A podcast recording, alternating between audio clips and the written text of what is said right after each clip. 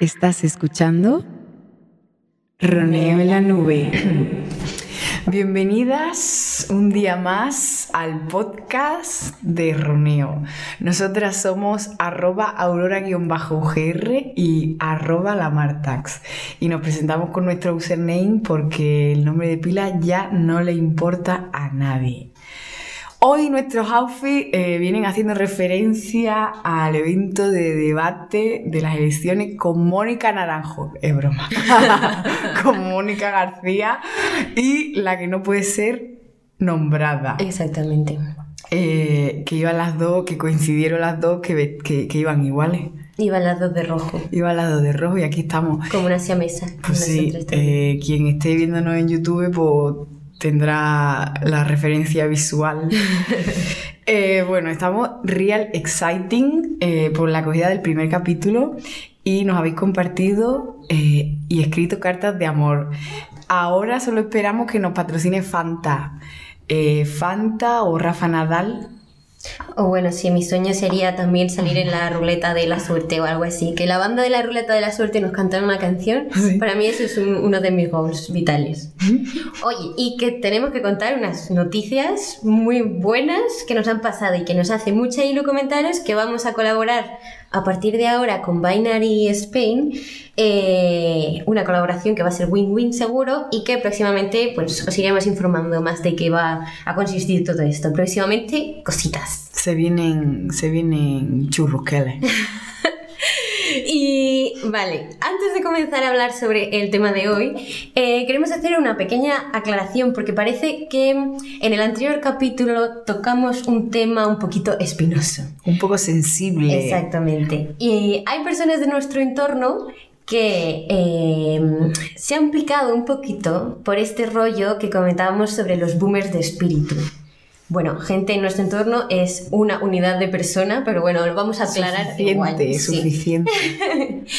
Y a ver, creemos que tenemos que admitir también que es verdad que ponerle em, un nombre a algo tan difuso y tan ambiguo como es el concepto de generación es limitado, ¿no? Y además es una categoría de análisis un poco troncha, porque es que intentar encontrar parecidos en personas que se mueven dentro de los mismos años es un poco totalizar todas las cosas, estas todos los procesos culturales que se forman ahí. O sea, el hecho de que tú seas generación Z por nacer en el 97 y otra persona en que nazca en el 94 ya no sea Gen Z es como ya. que no tiene mucho sentido. Ya, es que además eh, me he enterado yo de que la generación Z creo que hasta el 2015. Y luego ya otra cosa. Y ya después vendrá otra cosa. Luego no sabremos qué Pero bueno, al final la gente que nazca en 2015 mucha diferencia. Después lo de, eh, habrá como dos subtipos de generación Z, ¿no? Y los de generación Z del 2015, pues harán un podcast metiéndose con la...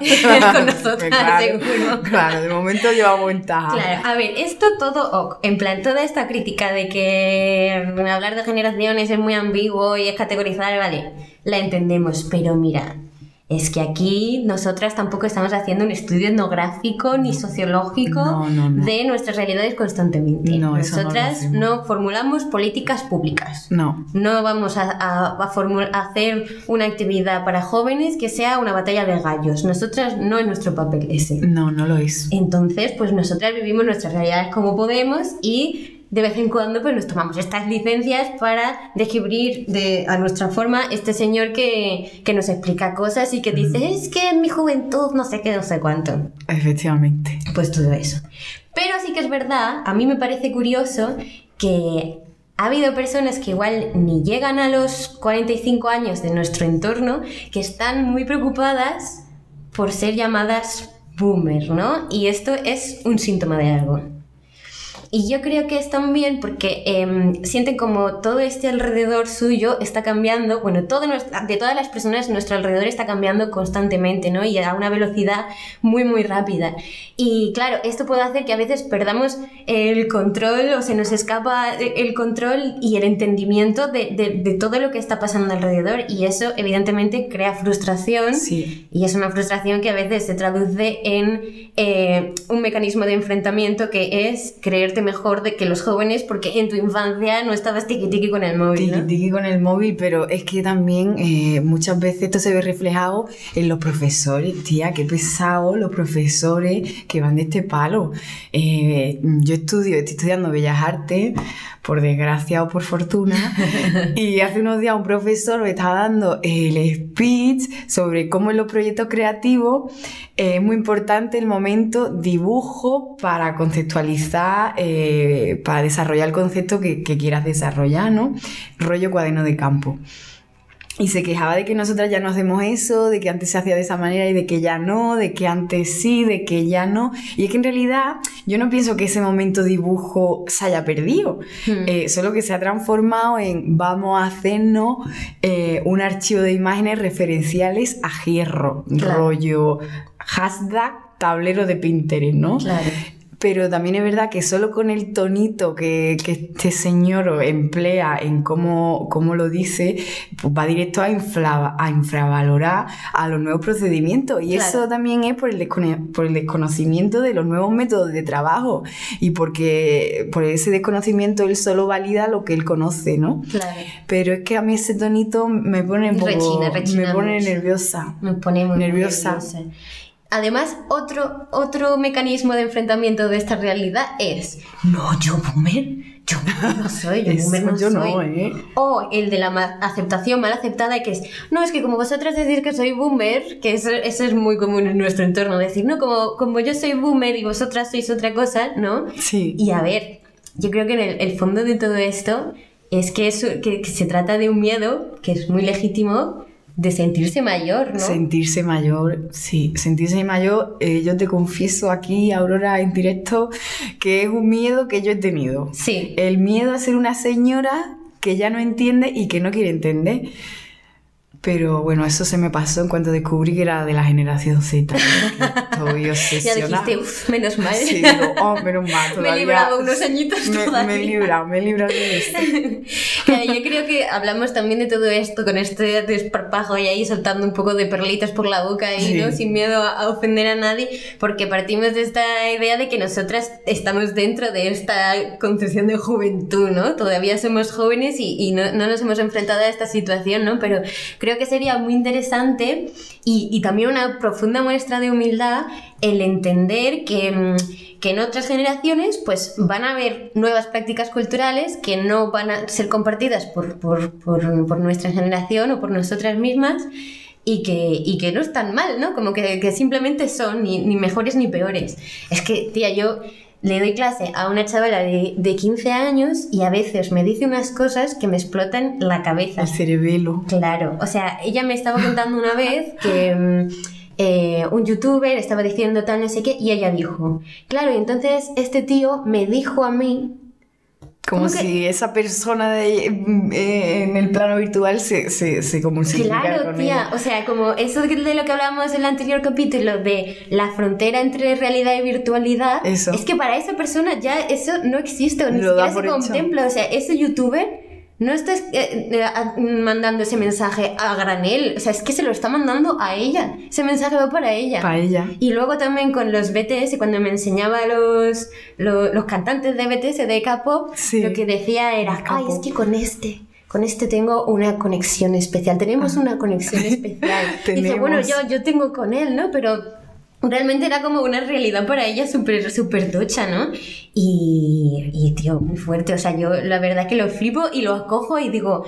Yo no soy así, ¿no? Pero, pero No lo me parece así, flipante, pero pero, sí. y también lo veo desde un punto exotista, eso de decir. Sí. Sí. Y, y, y a ti no te parece, Marta, que estas clasificaciones, así como boomer, Sí. se- que ya se están revirando mucho, que todo el mundo está hablando de ello y todo eso. ¿no te parece que se parece un poco, Sí, dilo. lo, lo voy a decir, al concepto Sí. De hipster, Sí, sí, ¿De sí, sí, hipster? Se está convirtiendo en eso. de trap. Se está convirtiendo en eso eh, eh, la palabra boomer. Claro, es como que todo el mundo está hablando de ello y se está ya como. eh, se está mm, significando mucho, ¿no? Se está diciendo, "Oh, no, es que boomer es esto, boomer es lo otro. Igual que se decía los hipsters, no sé qué, o lo millennial también, que ahora quién se acuerda de los millennial. Claro, pero escúchame, lo de hipster es que era camisita de cuadro, eh, gafita, calcetincito y barba. La barba, ¿te acuerdas? Era Claro. como la barba. el- la barba, sí, eso da muchísimo lache. Cada vez que me acuerdo de eso me pasa todo lache. El caso, que estaba yo el otro día en el Ruido Rosa, que es un bar mítico aquí en Granada, y bueno, pues estábamos ahí como en, en el portalillo de la entrada. Y estaba yo con una amiga haciéndole fotos, en plan, sesión de fotos. Ponte aquí, ponte aquí, sonríe, mira para la derecha, mira para la izquierda, levanta una pierna, levanta otra, no sé qué. Y había un grupito de, de, de personas ahí en la puerta y uno de ellos dijo, hay que ver cómo soy los millennials. ¿eh?". Y yo pensé, perdona, no soy millennial, soy generación Z, ¿eh? Pero bueno. Claro, total. Pero bueno, Aurora, entonces Rafa Nadal se hace TikTok. Ese es el título. ¿Eso qué significa? ¿Eso qué, ¿Eso qué viene? ¿Eso qué significa? Pues a ver, esto viene porque Rafa Nadal, Rafa Nadal ya es, es una institución. Rafa Nadal Una es una empresa, ese, ese pelito repeinado, esa cara plasticosa, ese, ese morenito, Esa aceite de coco, ¿no? En la cara, pringoso. esa, esa academia de alto rendimiento que tiene en, en Mallorca. Mallorca. Es que Rafa Nadal, eh, todo su ser es la pura representación del empresario español, ¿no? Sí. Y es que además últimamente ha mm, rulado mucho un vídeo que es una especie de reacción suya a algo que no sé cuál era el origen, pero de repente ha derivado en Rafa Nadal eh, em, reaccionando a un chaval que se está explicando los tatuajes, ¿no? O Rafa Nadal El reaccionando al del Jambo en el, Dejamos en el pecho del Rambo, el Rambo sin parar de Y está mirar. reaccionando también incluso a, Roneo. a Roneo en la nube, eso sí. Sí. Eh, que por cierto, los otros días digo, bueno, me voy a poner a investigar yo un poco más sobre la vida de este chavalito, ¿no? Sí. Como es Rafa Nadal. Y me metí en TikTok y me di cuenta de que hay una cuenta en TikTok, que no recuerdo el nombre, solo y exclusivamente para hacer eh, los vídeos de reacción de Rafa Nadal. Claro, rafanadal.es. Así es. Claro, que no es, no es su cuenta oficial. Vale, vale. Pero sí, sí, es solo eso. Solo, solo reacciones de Rafa Nadal. Y yo no estoy segura, pero había escuchado por ahí como que era de un directo que hizo. No estoy segura. Puede ser, puede ser, sí. Y mm, claro, lo que pasa es que su cara, esa Sí. cara de eh, estar sonriendo, así como una risa un poco incómoda y de repente como quedarse con una cara de incomprensión, ¿no? La ceja doblada. Eso, así. esto también es la pura representación del papel que Eso. tienen los eh, que juegan las empresas dentro de las redes sociales, ¿no? Como ja ja ja, pero luego como que no me entero muy bien de todo esto. Claro, y no esto es de lo que vamos a hablar hoy. Sí, de las empresas en las redes sociales. Chucu chucu. Entonces, aquí, eh, iniciando un poco el tema, recordemos, recordemos eh, cómo nos iniciamos en las redes sociales. A ver, Aurora. cuéntame, Marta, ¿cómo empezaste Yo recuerdo cuando estábamos en la ESO, que fue como el antes y el después. Cuando estábamos en la ESO, que empezaron a aparecer los primeros eh, dispositivos táctiles, como el Samsung Galaxy Ace, que era de chiquinino, negro, Ujú. pestoso, horrible, el iPod Touch, el iPod Touch. y, y- y, claro, yo me acuerdo eh, cuando mi padre tuvo el iPod Touch, así con la pantallita, con el interfaz antiguo de Apple, yo flipaba tocando la pantalla y le decía, ay, por favor, déjame tocar un El poquito futuro. más, el futuro está llegando y el apocalipsis también. Bueno, entonces, eh, conforme flipábamos con tocar eh, pantalla en vez de botones de plástico, pues no nos daba tiempo ni de asumir ni de entender lo que era el WhatsApp. Que recuerdo que la primera vez que escuché la palabra WhatsApp eh, fue en un anuncio de las tarifas ardillas de Orange. Hostia. No sé si, yo si lo recordáis, pero, pero yo recuerdo eso como tarifa ardilla y te regalamos WhatsApp. Y yo, ¿eso qué, eso ¿Eso qué, eso qué sirve? Yo no entiendo qué es eso. Em, entonces, ni para qué servía Twitter. Yo recuerdo que cuando empezó Twitter yo no, yo no entendía ese, ese funcionamiento y cómo era posible que pudiéramos seguir a famosos y escribirles mensajes Claro. y mencionarlo en nuestra... eh, Y era como, ¿esta persona de verdad va a leer el mensaje, me va a responder o, o- esto es un troleo de la vida, ¿no? Claro. Eh, pero bueno, con toda esa desconfianza nosotras, pues nos hacíamos una cuenta de Twitter para seguir a Justin Bieber y ya está. Y yo me acuerdo que mi primer usuario de Twitter fue arroba gremen1. Gremen. Sí, ¿cuál fue tu primer usuario de Twitter? Yo es que ah, mm, buah, es que esto no lo se lo he dicho a nadie. Creo que a Dani ni siquiera le he enseñado mi Twitter porque me da muchísima vergüenza, que se llamaba Aurora Freedom. wow, Aurora, que tú eras como muy así, muy poeta, ¿no? De repente. ¡Qué vergüenza! Aurora Freedom, ¿eh? Y es que Aurora Freedom. Dios, que es que de verdad, qué pedante, qué pedante. Pero bueno, aquí eh, introduciendo un poco una anécdota de violencia machista en el instituto, me acuerdo de que un noviete que yo me eché eh, me confiscó mi, mi, mi, mi, mi iPod Touch durante el fin de semana entero por haber tuiteado que estábamos juntos. ¿Qué dices? Te lo juro, me acuerdo, fue...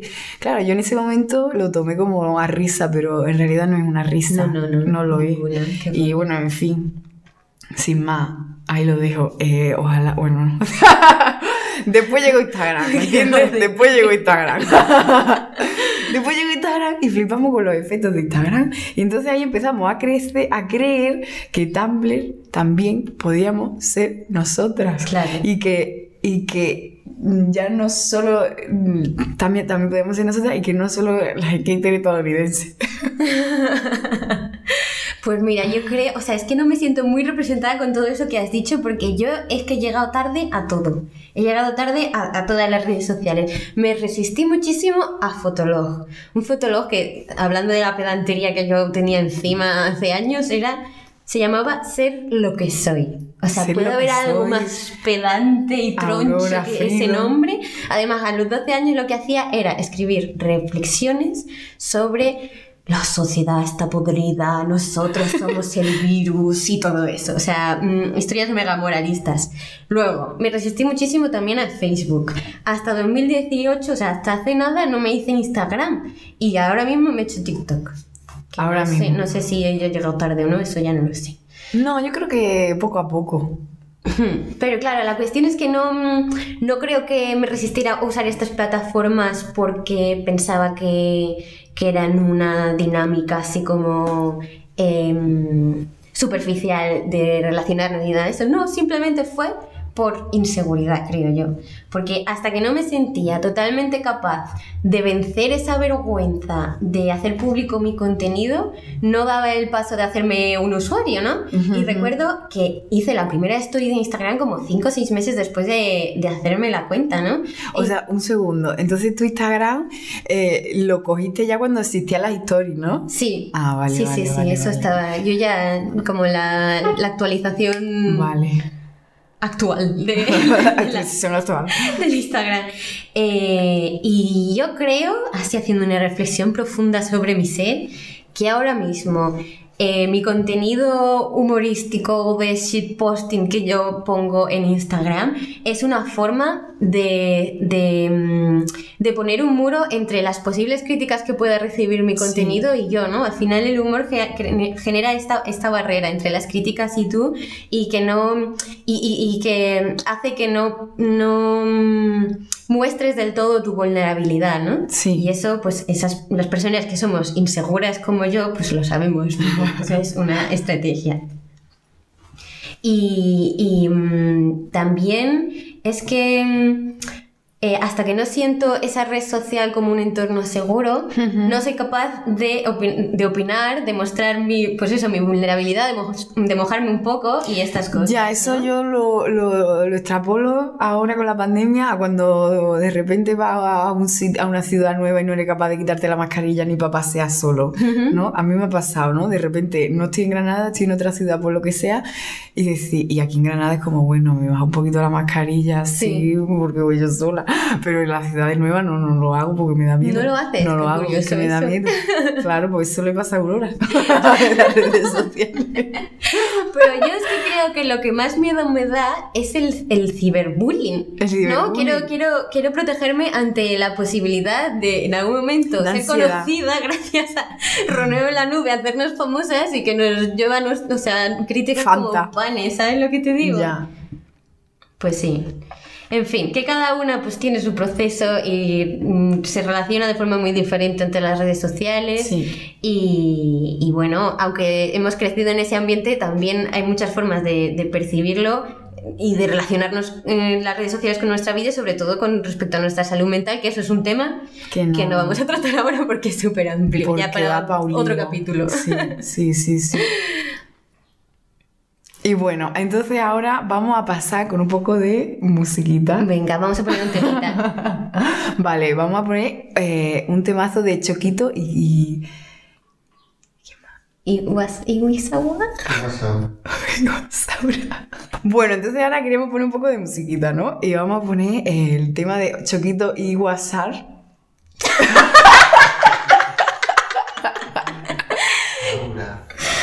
WhatsApp. Nuestro amigo Choquito y Wasaura llamado Mainstream. Y que me acuerdo que la primera vez que lo escuchamos fue eh, la primera vez en un concierto de Chico Blanco que dio en Industria Copera. Y aquí nuestro amigo Choquito, cuando presentó el tema, eh, dijo, vosotros no sois mis fans, sois mis friends. y con esto ya introducimos aquí.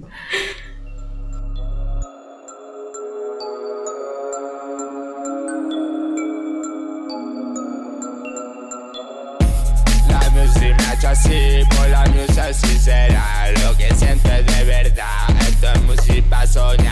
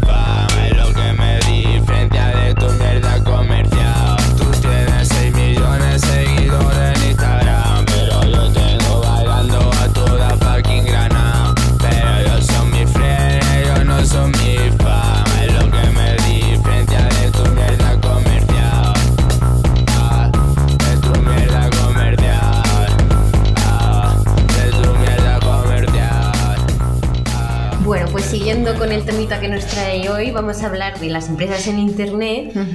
Y la cuestión es que la gran movida de todo esto es que las redes sociales son nuestro nuevo parque para fumarnos un piti y comer gominolas. Unas pipitas y unas litros. Claro, y toda empresa que se precie sabe que es un entorno en el que debe estar presente, ¿no? Y que debe explorar para publicitarse. Ahora, no, es que una cuenta de Instagram vale más que una web para muchas cosas, ¿no? Y, mm, y sin embargo, este, este necesidad, este interés por estar sí o sí en Instagram, sí o sí en TikTok, pues genera unos monstruos de contenido que son para verlos, ¿no? Y que son, sí, sí, sin duda, lo que me parece la verdadera magia de Internet. Eh, total, total, Aurora, porque es que al final lo maravilloso de Internet es, es la, glo- la globalización de su contenido, eh, junto a las posibilidades que hay dentro. En Internet existe este libertinaje que en el espacio público y eh, físico no es posible. Y si encima lo mezcla con absolutamente todo, eh, podemos llegar a tener acceso al espacio de Internet en algún momento, pues es cuando nacen estos, estos monstruos de contenido del que hablaba, ¿no? Que traducido a la publicidad y al diseño, pues son aún peor. Porque mira, ¿quién, mm, ¿quién va a jugar contenido personal eh, de alguien que, que, so- que solo le apela a sí mismo? O sea, eso, no- eso, no, eso no es cuestionable, ¿no? Pero lo que sí es cuestionable son los graphic design in my passion. Los graphic design más passion. De las empresas, ¿no? Claro, de las empresas, de, de eso hemos visto mucho. Y ahí está la esencia, ahí está la esencia de lo que ya nos queda, de lo que en 20 años va a ser original. Como el shitposting. El shitposting es el, el futuro. ¿tú Sí, no, ya está, ya está siendo, ya está siendo. Estamos reapropiándonos del shitposting para que eso sea lo que lo... Claro, lo- y que el diseño gráfico deje de existir. ya No, 20 no deje de existir, pero ¿te imaginas? Ay. Pero que ahora solo haya shitposting y, y cosas súper mal. No, pero es que lo divertido es que ahora el diseño gráfico está involucrándose en el shitposting a propósito. ¿Sabes lo que te digo? Estaba creando ese contenido de shitposting a propósito.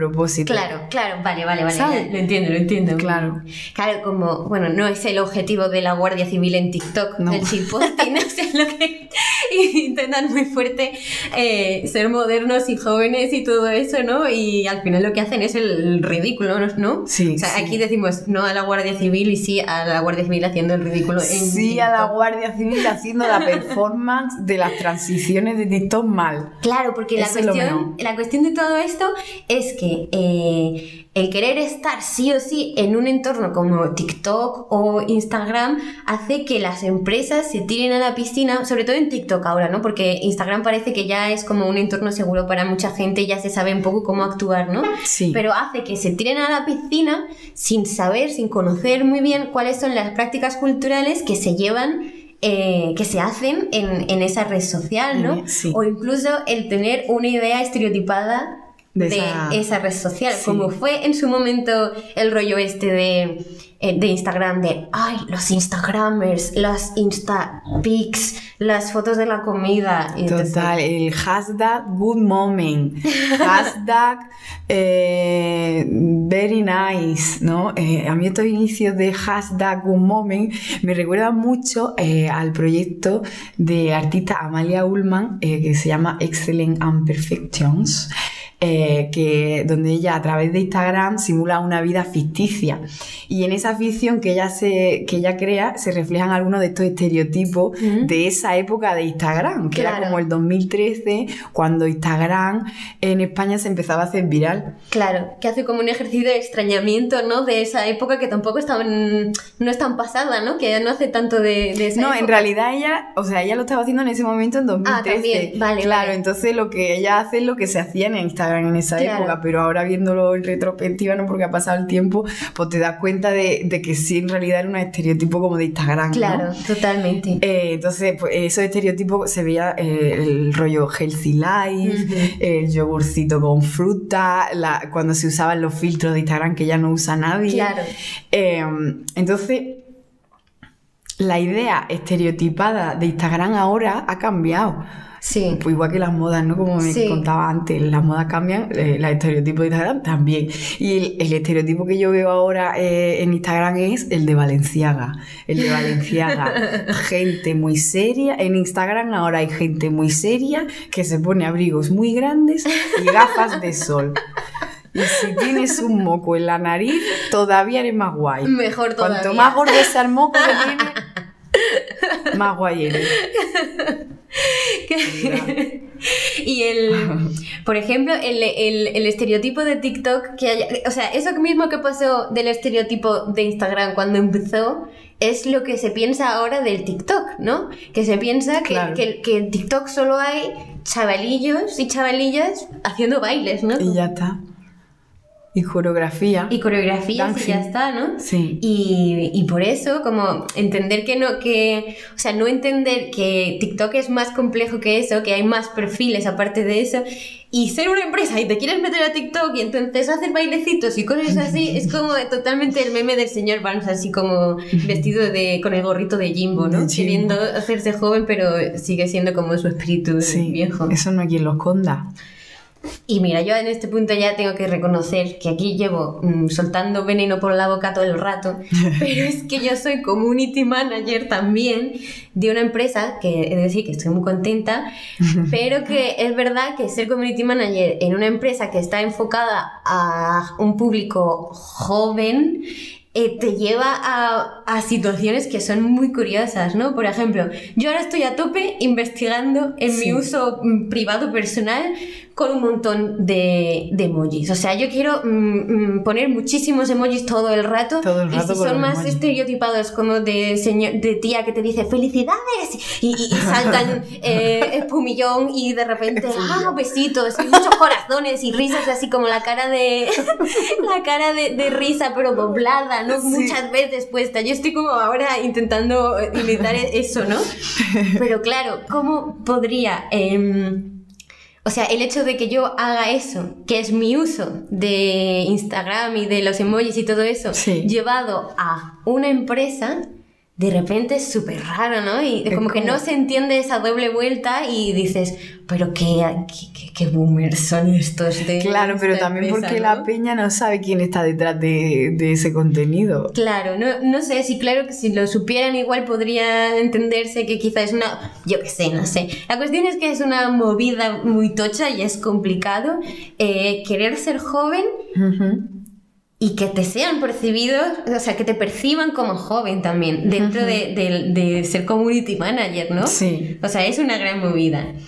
Y claro, esta movida de que los que las empresas quieran ser percibidas como cool y modernas y todo eso pasa en las redes sociales, pero también pasa mediante otras cosas en las empresas, como son los procesos de selección Sí. o la forma en Ah. que se nombran a los jefes y a los trabajadores y todo eso. Ya, yo, por ya ejemplo, sé. estuve una temporada en Decathlon, por si no lo sabíais todo el mundo ya, porque llevo habla- he sacado un rendimiento de haber trabajado tres meses en Decathlon, que bueno.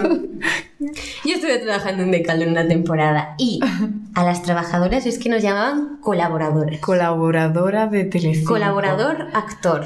Ah. Y había un montón de paneles en, la, en la- el pasillo de los trabajadores que decía, yo soy un colaborador actor feliz.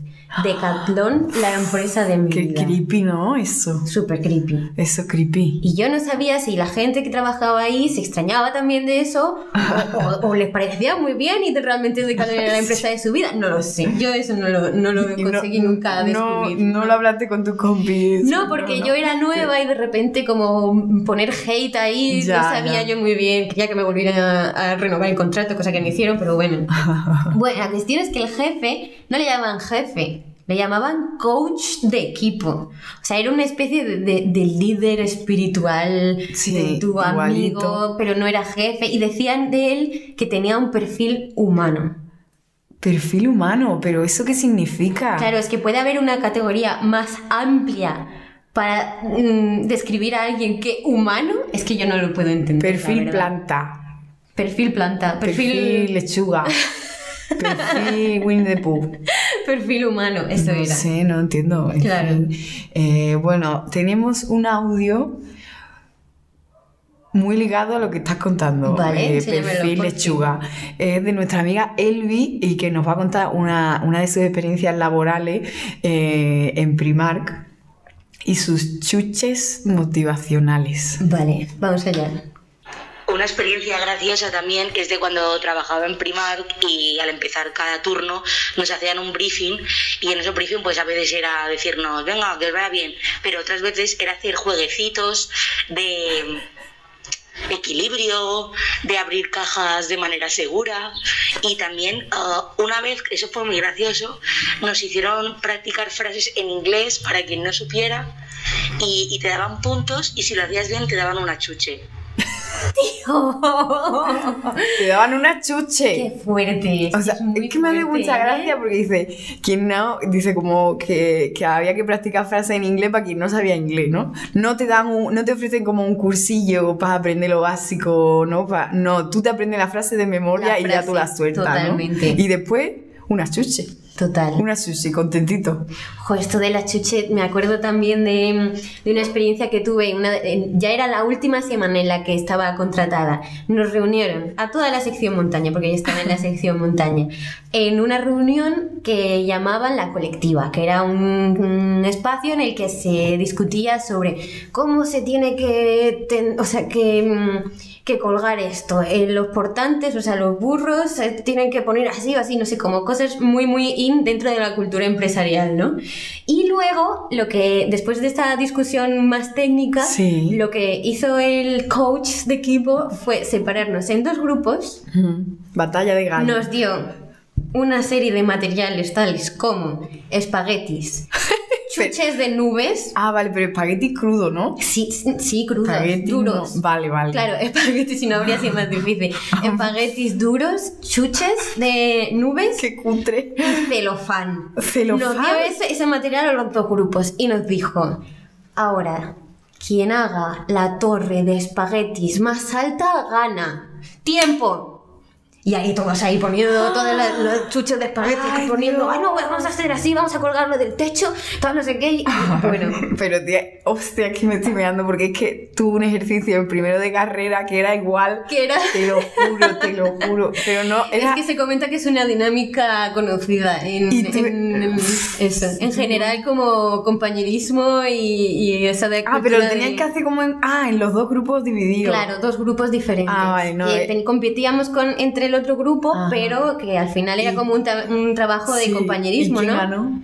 Pues no me acuerdo, pero el, el otro, menos- el, el jefe este luego nos soltó un chaporrio de la, sobre la importancia del trabajo en equipo, de comunicarnos asertivamente, de no competir, de tal, no sé qué, no sé cuánto. Uf. Bueno, pues a pesar de que yo iba allí todos los días con un escepticismo que no me cabía en el pecho, yo esa charla, te juro que me llegó al corazón, ¿eh? ¿En serio? Te juro que me llegó a emocionar esa charla. Un ratito. Luego ya mm, salí y llamé a mi amigo Ezequiel y le conté, no te puedes creer lo que nos han hecho. ¿Sabes? O sea, me duró poco, pero, pero tío, es que, es que mm, tres meses de doblar polares de quechua, es que te, te resquebraja tu, tu, tu escepticismo totalmente. ¿eh? Madre mía. Eh, bueno, y luego con esta historia vamos Sí. a poner un temita de bigote sucio que está aquí presente porque es nuestro técnico. Sí. Eh, que lo que pasó es que nos conocimos en esa época en la que yo estaba trabajando en Decaldón. En equipo y- montaña. En equipo montaña y el tan bajo pues me hizo una canción me la- y me la dedicó. Así que vamos a escucharla. Qué suerte. Antonia, Artendo,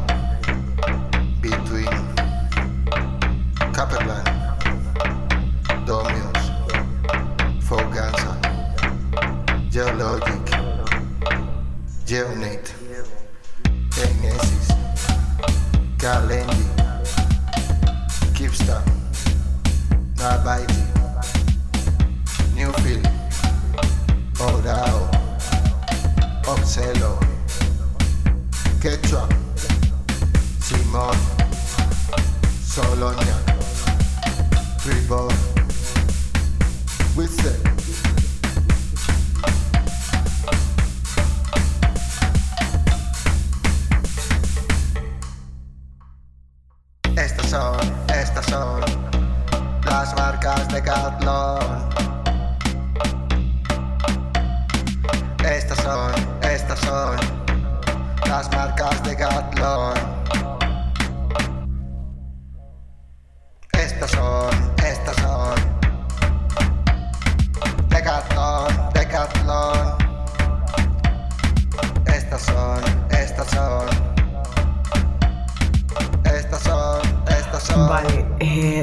Aquí hablando ya como olvidando las anécdotas físicas y laborales de equipo montaña, eh, metámonos ya como en lo, en lo virtual, ¿no? En, en Instagram como, como forma de escaparate.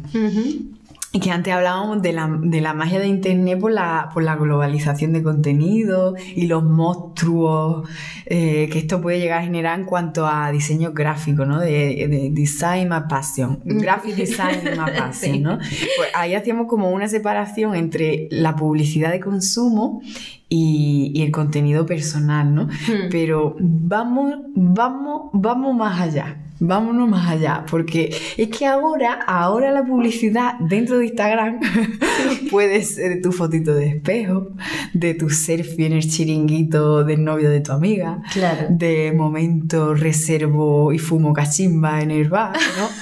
Ahora la publicidad que tú te puedes encontrar en Instagram es eso, ¿no? Yo me la encuentro mucho. Eh, eh, entonces, una vez, una vez yo mm, digo, "Pf, pues voy a promocionarme yo una publicación mía. Me quedaban 11 euros en la cuenta, 11 euros la cuenta. Digo, pues esto va a ir para promoción de, de mi Instagram. Fíjate tú, hoy estoy empresaria.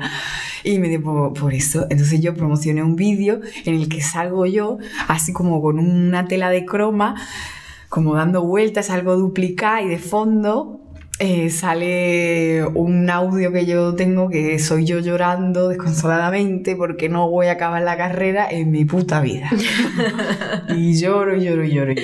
Y un señorito eh, eh, me comentó en la publicación que qué es lo que estaba yo ofreciendo, que qué es lo que estaba yo vendiendo que no lo entendía.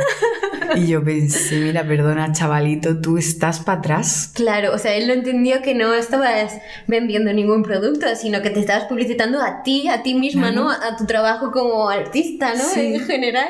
Sí, pero O sea, el señor vio esa publicidad, le llegó y de repente dijo, pero esto por qué me ha llegado a mí, ¿no? Y enfurecido te escribió. Pues no te creas, ¿eh? Porque es que después yo me metí en su perfil para stalkearlo un poco y era un chavalito que hacía, que yo creo que era, hacía fotos, hacía algo así de fotografía. Yo pensé, chavalito, si tú tendrías que estar donde, donde estoy yo y no lo entiendes. ¿Dónde está tu dinero que no, está lo, no lo estás poniendo en publicaciones para publicitar? Para eso está, para eso está.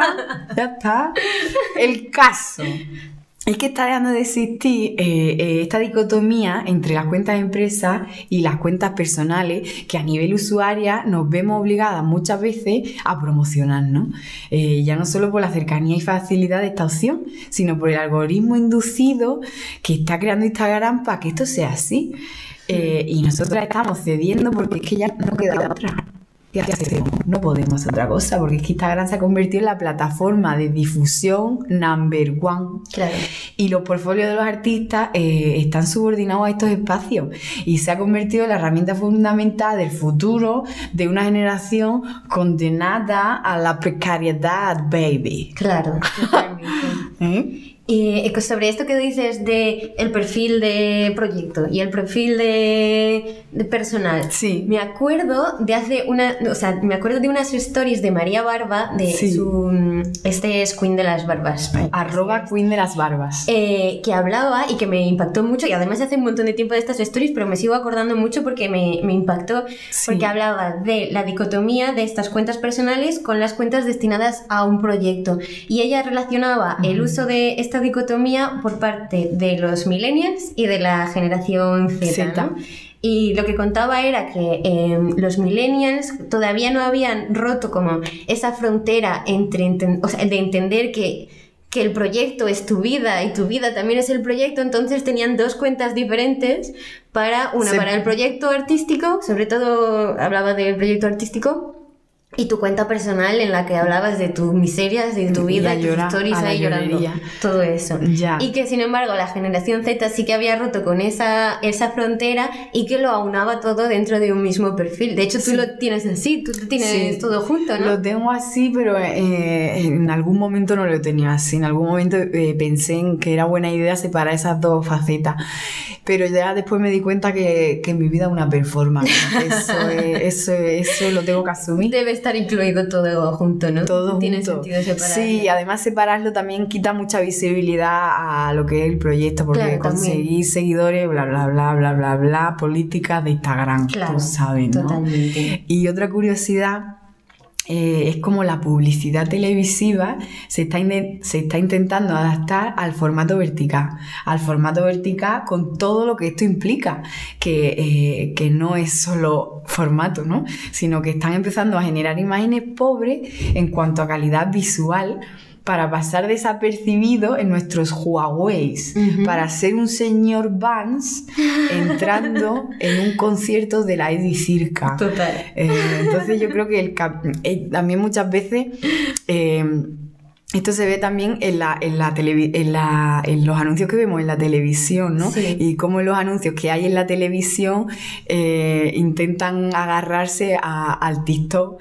intentan agarrarse a las redes sociales, etcétera, etcétera, ¿no? Y cómo el capitalismo está intentando fusionar estas dos esferas. Ujú.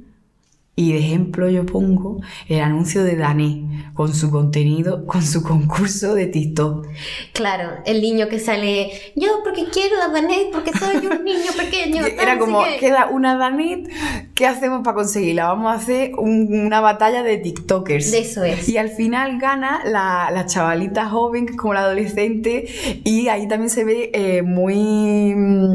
Se ven ahí los estereotipos de los que hablaba antes, de, de lo- de los estereotipos que se tienen de las redes sociales a primeras, ¿no? Claro. Y ahí se nota que la dirección es de una persona que empieza por Bu y acaba por Mer. perdón, perdón, ya me callo, ya me callo, no puedo más. Pues bueno, Bueno. yo creo que hasta aquí el programa de hoy. Sí. Queremos acabar con uno de nuestros lugares favoritos de internet, que es Sí. Estanco Prat, que es la representación de todo esto que hemos hablado de las empresas y que es un estanco que se llama Estanco Prat, que supongo que estará en Prat de Llobregat o en algún lugar que se llame Prat, y ha dicho, tengo que meterme en Instagram, yo estos productos los tengo que publicitar. Y la cuestión es que son imágenes de unos mecheros que pone un euro, cuesta un euro. O eh, filtros, Un euro, un, euro con veinte. 20. Y te lo pone ahí todo cutre y es, es que es A mí, eso- maravilloso. a mí me da mucha ternura. Me- te juro que es mi lugar favorito de internet, están comprados. Safe, ¿cómo se dice? Safe lugar, lugar Safe safe, place. safe place. Están safe life, lo que sea. Así. Vale, pues muy bien, hasta aquí hemos llegado hoy. Agradecimientos como siempre a Bigote Sucio. Sucio, que aquí está con, con sus auriculares y su... Y sus y sus cosas. y bueno, queremos despedirnos con una canción de Ernesto Link que se titula Si yo tuviera una rosa. Así que hasta el próximo programa. Nos vemos pronto en la esfera a Witchy Wave. Muy bien.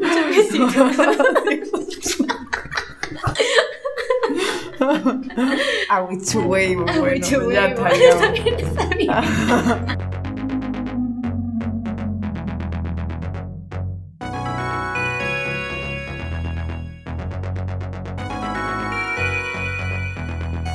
Si yo tuviera una rosa,